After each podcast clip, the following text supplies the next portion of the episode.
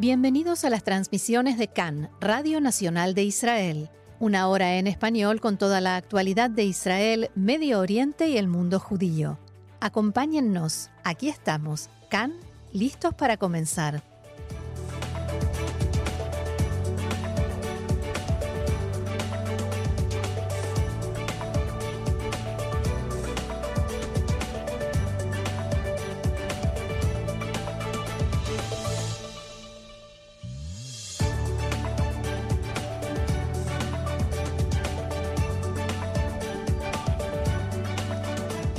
Shalom, shalom queridos oyentes, Brujim Abaim, muy bienvenidos a este nuestro encuentro cotidiano aquí en CAN, Radio Reca en español, Radio Nacional de Israel. Mi nombre es Roxana Levinson, es un gusto enorme saludarlos en este extraño día soleado, no soleado, un poco nublado aquí en Tel Aviv desde los estudios de CAN y con muchísima información, ¿cómo no?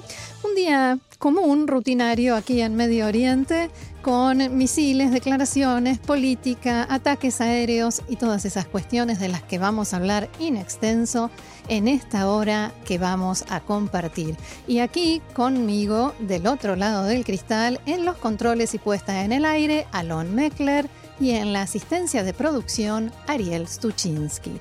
Y estamos como siempre, como cada día, en la radio FM 100.3 y 101.3, en internet www.can.org.il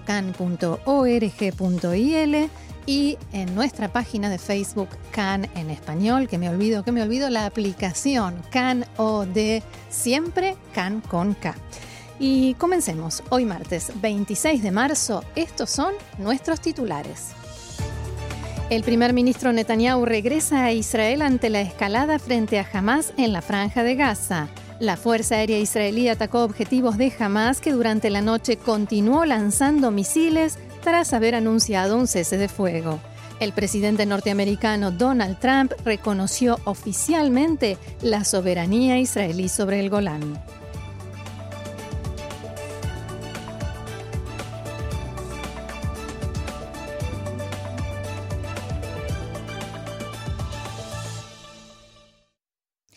El primer ministro Benjamin Netanyahu emprendió anoche su regreso anticipado desde Washington a Israel tras reunirse con el presidente norteamericano Donald Trump. Netanyahu canceló su participación en el Congreso Anual de AIPAC, el lobby pro-israelí norteamericano, como así también una serie de reuniones planificadas con funcionarios estadounidenses. También debió declinar una recepción y cena con la que el presidente Donald Trump iba a recibirlo y a honrarlo en la Casa Blanca a poco más de dos semanas de las elecciones en Israel.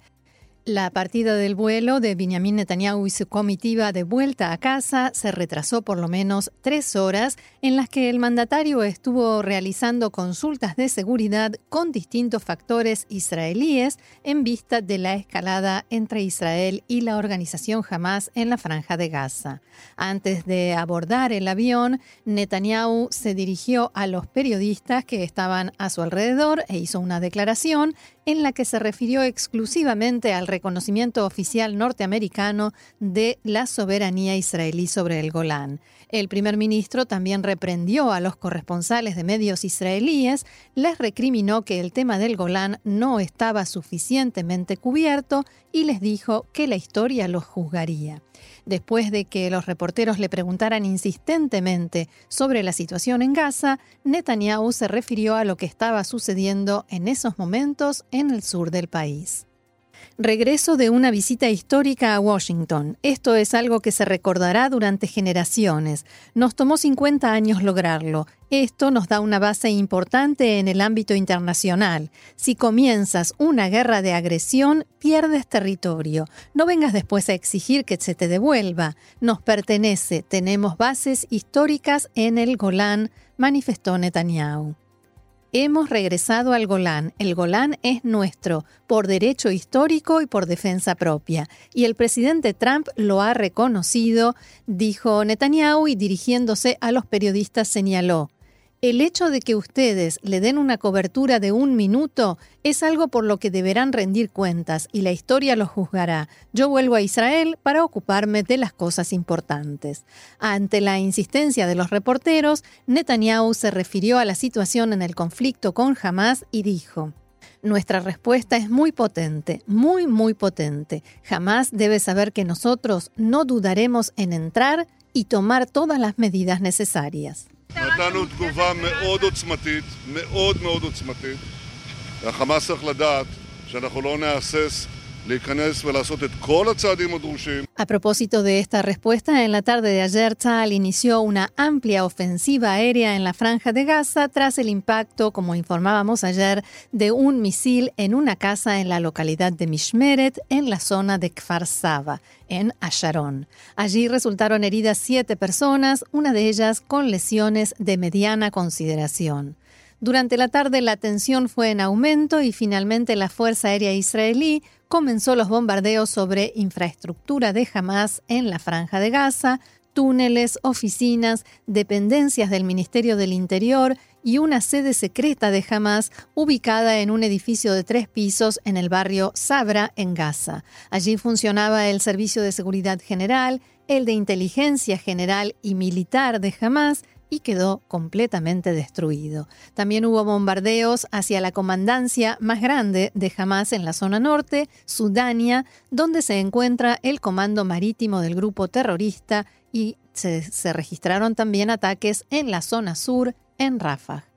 En este contexto, la Fuerza Aérea atacó también las oficinas del líder de Hamas, Ismail Anie, en el barrio Rimal, en la zona oeste de la ciudad de Gaza. Y a partir de ese momento se intensificó el lanzamiento de cohetes desde la franja de Gaza hacia Israel. El eh, gobierno de mm, Hamas en la franja de Gaza condenó lo que llamó las continuas agresiones de la ocupación sobre la franja. El portavoz del gobierno, Yusuf al-Mahmoud, manifestó que no se puede continuar guardando silencio ante más y más ataques aéreos y bombardeos sobre Gaza. Por último, instó a la comunidad internacional a actuar rápidamente para hacer respetar las leyes que ella misma legisló. A las 10 de la noche de ayer, la televisión de Hamas anunció un cese de fuego que no fue desmentido ni confirmado en ese momento por Israel. De todos modos, los operativos de la Fuerza Aérea Israelí continuaron, como así también el lanzamiento de cohetes hacia Israel. Hamas aseguró que la tregua se había logrado con mediación de Egipto y el enviado especial de Naciones Unidas. Medios egipcios reportan hoy que Egipto está llevando a cabo conversaciones para intentar extender la tregua entre Israel y los grupos armados en la franja de Gaza en tanto que en el sur del país la calma se mantiene desde las, las 3 de la madrugada, tensa calma, como se suele decir en estas ocasiones, hasta entonces y en el transcurso de la corriente escalada, hubo 60 lanzamientos desde la franja de Gaza hacia territorio israelí. El sistema de cúpula de hierro interceptó algunos de ellos, mientras que la mayoría de los restantes cayeron en terrenos deshabitados. Un misil cayó en una casa en la ciudad de Sderot, provocando daños materiales, pero sin causar heridos. La Intendencia de Tel Aviv anunció en la tarde de ayer la apertura de los refugios públicos y le siguieron las de Beersheba, Rishon LeZion, Kfar Saba y muchas otras ciudades del país. En Ashkelon y el Consejo de la Costa de Ashkelon decretaron anoche la suspensión de las clases para hoy. Unas horas después, en la mañana de hoy, Defensa Civil del Ejército ordenó que se cancelaran las clases en todas las escuelas e instituciones educativas en Netivot, Ofakim, y los consejos regionales de Merhavim y Bnei Shimon. También en las ciudades de Beersheba, Ashdod, Omer, Kiryat Gat y Gan Yavne decidieron que hoy no habrá clases. De acuerdo con Defensa Civil, en la zona aledaña a la Franja de Gaza no se pueden realizar reuniones de más de 300 personas, se puede ir normalmente a trabajar solo a condición de que el lugar tenga una habitación protegida, refugio o la posibilidad de acceder a un refugio público.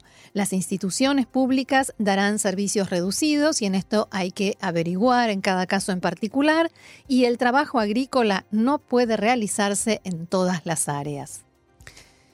Y recordemos, todo esto comenzó a las 5 y 18 de la mañana de ayer con las sirenas en la zona de Kfar Saba, a Sharon, en los alrededores. Y hoy desde el hospital Bailinson informaron que la mujer herida de mediana consideración ayer al caer un misil en su casa en Mishmeret se encuentra en estado estable y está fuera de peligro como también la niña de 12 años que resultó herida en un pie y quien recibirá solamente tratamiento antibiótico y finalmente no deberá ser intervenida quirúrgicamente. El personal médico también destacó que el buen estado de la bebé de un año y medio herida en el mismo incidente continúa, mejora y su madre eh, será liberada del hospital en el correr del día de hoy. Y por supuesto, como suele suceder en estas ocasiones, todo esto ha tenido repercusiones en el ámbito político, especialmente considerando que estamos ya dos semanas de las elecciones. El 9 de abril es la cita y aunque nadie casi habla hoy de elecciones, la política está presente. La líder conjunta de la nueva derecha, Ayelet Shaked, declaró que jamás ya no nos tiene miedo. Según eh, Shaked, con sus declaraciones se debe reaccionar al terrorismo sobre los poblados aledaños a Gaza de la misma manera que al terrorismo sobre Tel Aviv. Abro comillas, es necesario que a Hamas le duela mucho, solo así entenderán que no les conviene apuntar sus misiles hacia Israel, palabras de la ministra Shaked. Por su parte, el otro líder del partido, Naftali Bennett, también hizo declaraciones a la prensa sobre lo acontecido y sobre lo que debe hacer Israel respecto al terrorismo en modo general.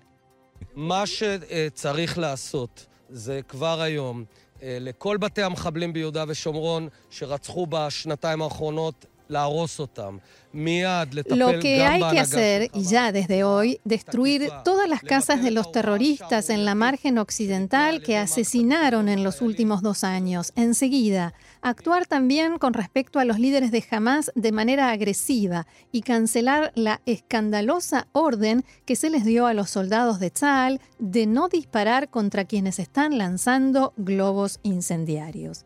La jefa de la oposición, Shelly Yehimovich, del partido Abodá, declaró a Khan por su parte que Netanyahu puede recibir una corona de oro y plata siempre y cuando yo logre llegar a un mini acuerdo antes de las elecciones, ya que la crisis en Gaza no se trata de asuntos políticos. Esta combinación de elecciones inminentes y escalada en Gaza puede ser mortal, dijo Yehimovich, hago un llamamiento a todos mis compañeros en el sistema político a resignar su lucha por otro pedacito de mandato de escaño y traer una tregua que nos evite una nueva guerra, palabras de la parlamentaria Shelly Himovich.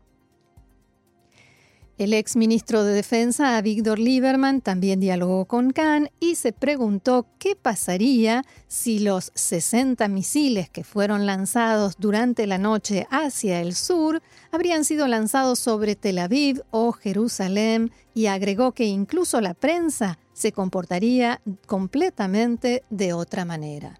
Lieberman dijo además que luego de lo que se supone que fue una potente respuesta israelí, ni un solo terrorista recibió ni un rasguño e hizo énfasis en que se debe volver a atacar directamente al liderazgo de Hamas y no a puestos de guardia vacíos.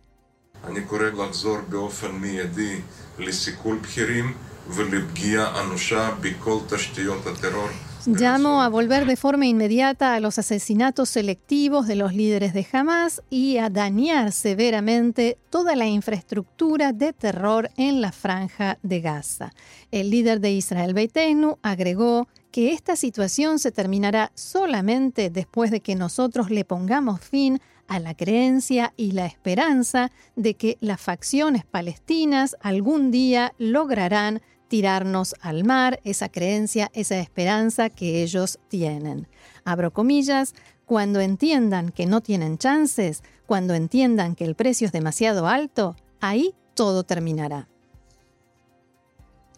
Más declaraciones de políticos. El parlamentario del partido Abodá, Jaime Mielin, que además es habitante de la zona aledaña a la Franja de Gaza, declaró que el gobierno, que se ve arrastrado por la voluntad de Hamas, tiene solamente dos opciones, doblegarse y llegar a una tregua o salir a una nueva ronda de enfrentamientos que debilite a Hamas para luego poder llegar a acuerdos que se hagan desde una posición de poder y no de debilidad como la que presenta Israel en el último año.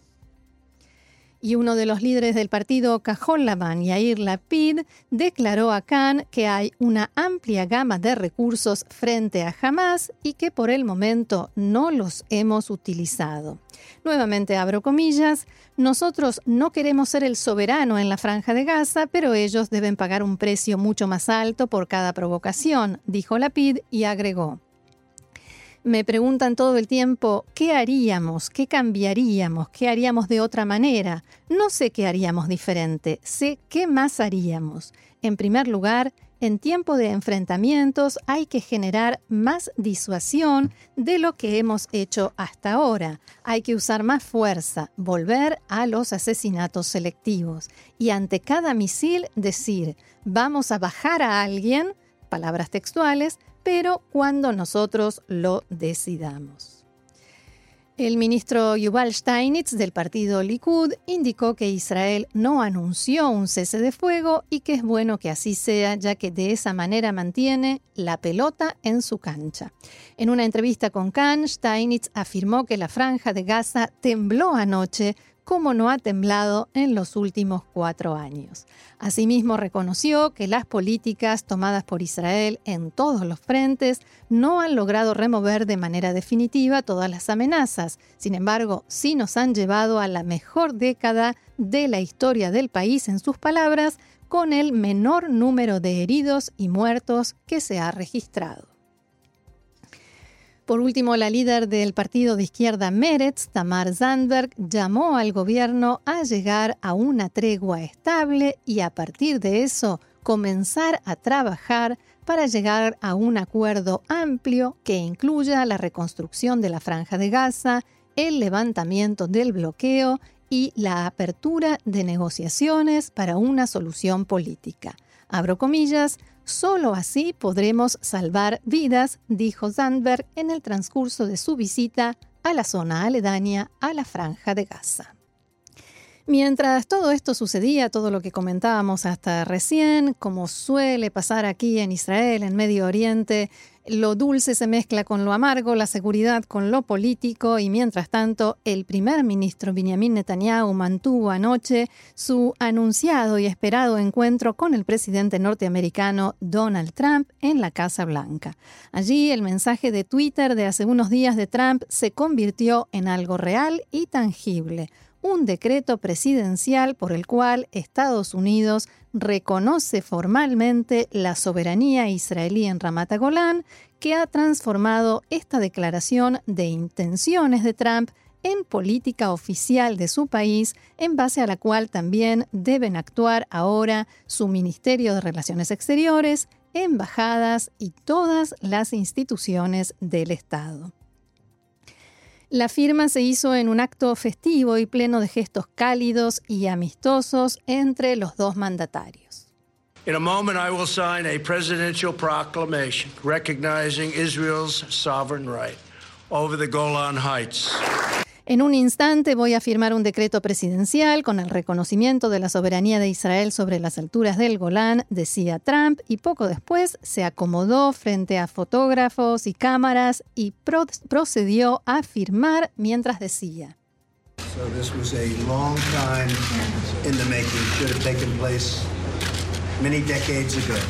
Este es un proceso que ha llevado mucho tiempo, esto debió haber sucedido hace muchas décadas.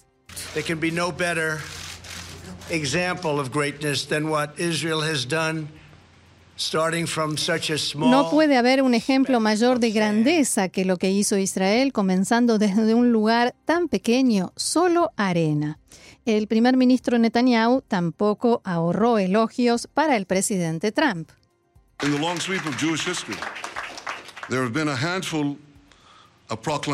En la extensa historia del pueblo judío hubo pocas declaraciones de líderes no judíos en nombre de nuestro pueblo y nuestro Estado.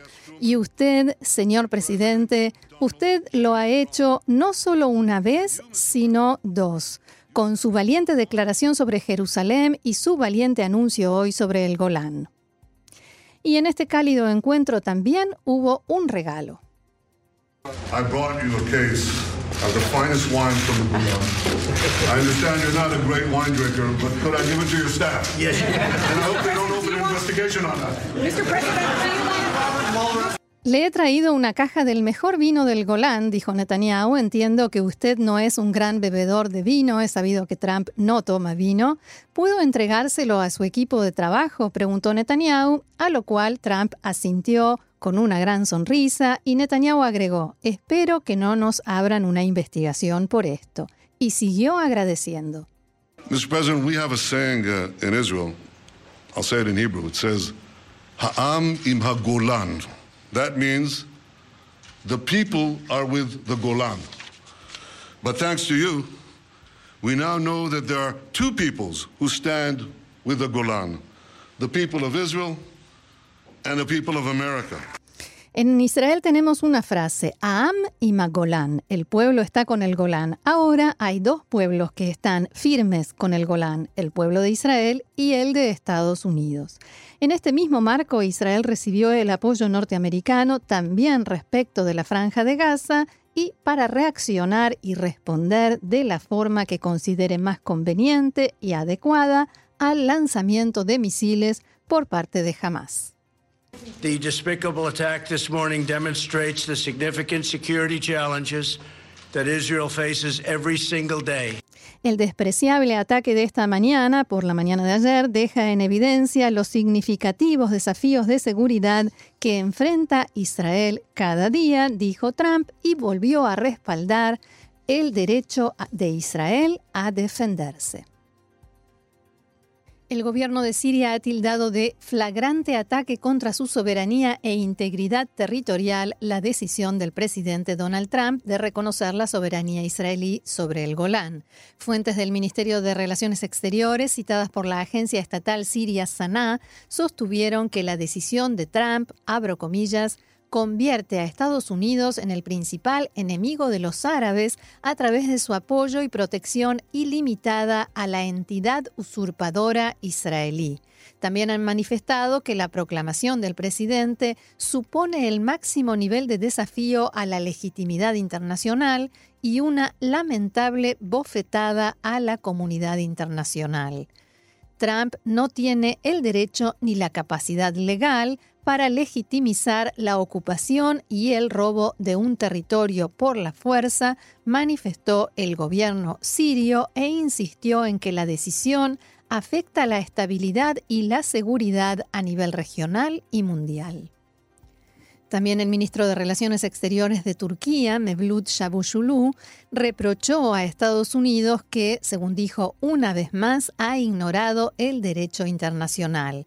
Estados Unidos ha ignorado una vez más el derecho internacional, sin embargo, esta decisión nunca legitimará la ocupación israelí, escribió el funcionario en su cuenta de Twitter y advirtió que solamente servirá para aumentar las tensiones en la región, socavando los esfuerzos de paz en Medio Oriente. Posteriormente, el Ministerio de Asuntos Exteriores turco calificó la medida de lamentable y señaló que demuestra que la administración estadounidense sigue con un planteamiento que es parte del problema y no parte de la solución. Esta decisión es totalmente nula e inválida para Turquía. Recordemos que el propio presidente turco, Recep Tayyip Erdogan, anunció el domingo que en caso de que finalmente se produjera este reconocimiento, como sucedió, denunciaría ante la ONU el reconocimiento de Estados Unidos a la soberanía israelí en el Golán. Otra reacción en la región provino de Arabia Saudita, que también condenó este reconocimiento formal. Abro comillas, los intentos por imponer los hechos consumados no cambian los hechos en sí, aseguró el gobierno saudí en un comunicado. También señaló que los altos del Golán constituyen un territorio sirio-árabe ocupado, tal y como reflejan las resoluciones a nivel internacional. Esto tendrá un efecto negativo sobre el proceso de paz en Medio Oriente y la seguridad y estabilidad en la región. Todo esto se suma, por supuesto, a otras reacciones anteriores, entre las cuales se encuentra la de Irán, la de Rusia y también en las últimas horas se ha pronunciado el secretario general de la ONU, Antonio Guterres, que declaró que la situación en los altos del Golán como territorio sirio bajo ocupación militar de Israel no ha cambiado pese al reconocimiento de Estados Unidos. La postura de la ONU sobre los altos del Golán se refleja en las resoluciones pertinentes del Consejo de Seguridad y no ha cambiado, explicó el portavoz de Guterres, Stefan Dujarric. Dujarric ha hecho estas declaraciones en una conferencia de prensa en la sede de la ONU en Nueva York, inmediatamente después del acto en la Casa Blanca en el que el presidente norteamericano Trump firmó el decreto de reconocimiento de la soberanía israelí en el Golán. Seguimos con la información. Tzal avisó a la familia del terrorista que perpetró el atentado en la zona de Ariel la semana pasada que destruirá la vivienda donde éste vivía.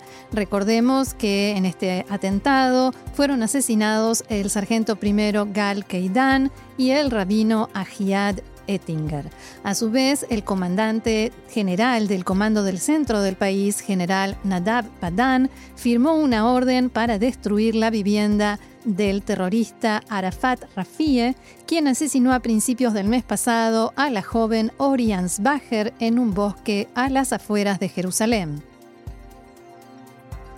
Mientras el foco estaba puesto anoche en la escalada entre Israel y Hamas, en la margen occidental tampoco reinaba la calma. En la localidad de Betel, un niño de siete años de edad resultó herido en un atentado con disparos. Los disparos fueron realizados desde lejos, desde la aldea árabe Dura al-Kara, y el niño, que estaba en el balcón de su casa, resultó herido por el impacto de una bala en su mano izquierda. Milagrosamente, las heridas que sufrió fueron leves. Fuerzas de Tzal registraron la zona de inmediato en busca de él o los terroristas. El niño fue atendido en el lugar por personal de Maguen David Adom y trasladado en ambulancia consciente al hospital Shaarei Tzedek en Jerusalén. Cabe recordar que hace menos de dos semanas hubo un atentado similar en Betel con disparos realizados desde la aldea Gilazun que impactaron en una casa. No hubo heridos en ese caso ni víctimas. El jefe del Consejo Regional Betel, Shai Alon, declaró a la emisora Khan. אמש בוצע ירי לעבר היישוב בית אל, לצערנו הרב נפגע הילד ידידיה, תושב היישוב, ילד בגיל Anoche hubo disparos contra la localidad de Betel. Lamentablemente un niño, Yedidia, resultó herido, habitante del lugar de siete años de edad y fue trasladado a Shaarei Tzedek. Quiero recordar que hace poco más de una semana hubo disparos desde el mismo lugar exigimos que Tzal haga justicia con estos terroristas y cierren las cuentas con ellos lo antes posible. Desde principios del mes de marzo se registraron nueve atentados e intentos de atentado en la ribera occidental, una cifra mayor a la de los meses anteriores, a la que se suma el lanzamiento de piedras y botellas incendiarias. Y de la seguridad volvemos a la política porque el líder del partido azul y blanco, Benny Gantz, habló ayer frente a AIPAC, el lobby pro-israelí en Estados Unidos, y allí se refirió a varios temas. Primero, y como los acontecimientos lo exigían, habló del misil disparado desde Gaza sobre una vivienda en el Moshav Mishmeret. Our thoughts and prayers go out to the families whose homes were attacked by rocket this morning in Israel. Nuestros pensamientos y plegarias están con las familias que perdieron sus casas hoy en Israel. Nuestro fuerte y resistente pueblo es nuevamente atacado, forzado a vivir con constantes recordatorios del odio de nuestro enemigo y su falta de voluntad para un cambio. Vivimos, agregó Benny Gantz, para asegurar un futuro mejor. Los que creen en la vida son mucho más fuertes que quienes creen en la muerte. Y yo les digo a los líderes de Hamas, ustedes no cambiarán eso. Yo les digo a ustedes, Hezbollah, Hamas, Al-Qaeda, ISIS, nos hemos encontrado en el pasado y ustedes saben cuáles son los resultados. Una realidad donde nuestros niños duermen en refugios mientras Hamas celebra es inaceptable, se debe terminar y se va a terminar ahora. Posteriormente criticó al primer ministro Netanyahu, según dijo, por no haber hecho nada para cambiar la situación, esta situación a la que definió como una realidad en la que jamás transforma a Israel en su rehén no tiene precedentes, dijo, y es inaceptable. En más declaraciones, declaraciones, Gantz habló de la decisión de Netanyahu de acortar su estadía en Estados Unidos y regresar a Israel ante la tensa situación. Prime Minister Netanyahu did well going back to Israel. El primer ministro Netanyahu hizo bien en volver a Israel y yo también retornaré a Israel hoy para acompañar y si es necesario incluso para luchar en defensa de nuestro pueblo. Hay una cosa que sé con seguridad, Israel vencerá una vez más y así lo hará siempre. Posteriormente habló del asunto de su teléfono celular hackeado, abro comillas, los iraníes ya me conocen y no solamente por mi celular, dijo Gantz, y la gente del público respondió con risas. Bajo mi liderazgo, ellos no se fortalecerán. Los niños en Irán y en Israel nacen libres de odio y quieren ver un nuevo horizonte. Y a propósito de política, la empresa Facebook anunció que eliminó más de 2.600 perfiles, cuentas, grupos y páginas falsas en el marco de su lucha contra la divulgación de información falsa o fake news y en la intervención de agentes extranjeros en elecciones en todo el mundo. Entre otros, fueron eliminadas cuentas y páginas iraníes que actuaban en Israel. Cabe recordar que también a principio de este año reportó Facebook que eliminó cientos de páginas y perfiles de esta plataforma y también de Instagram que actuaban desde Irán con el objetivo de influir en la opinión pública israelí y de otros países sobre asuntos políticos. Sería interesante saber para qué lado querían influir, qué querían eh, lograr. Bien, y nosotros, a nosotros ya se nos termina el tiempo, casi, casi. Hasta aquí nuestro encuentro de hoy. Muchísimas gracias por haberlo compartido con nosotros una vez más. Nos reencontramos mañana a las 2 de la tarde, hora de Israel, aquí en Cannes, Radio Reca en español, Radio Nacional de Israel. Que tengan una excelente jornada y que tengamos un día tranquilo. Shalom.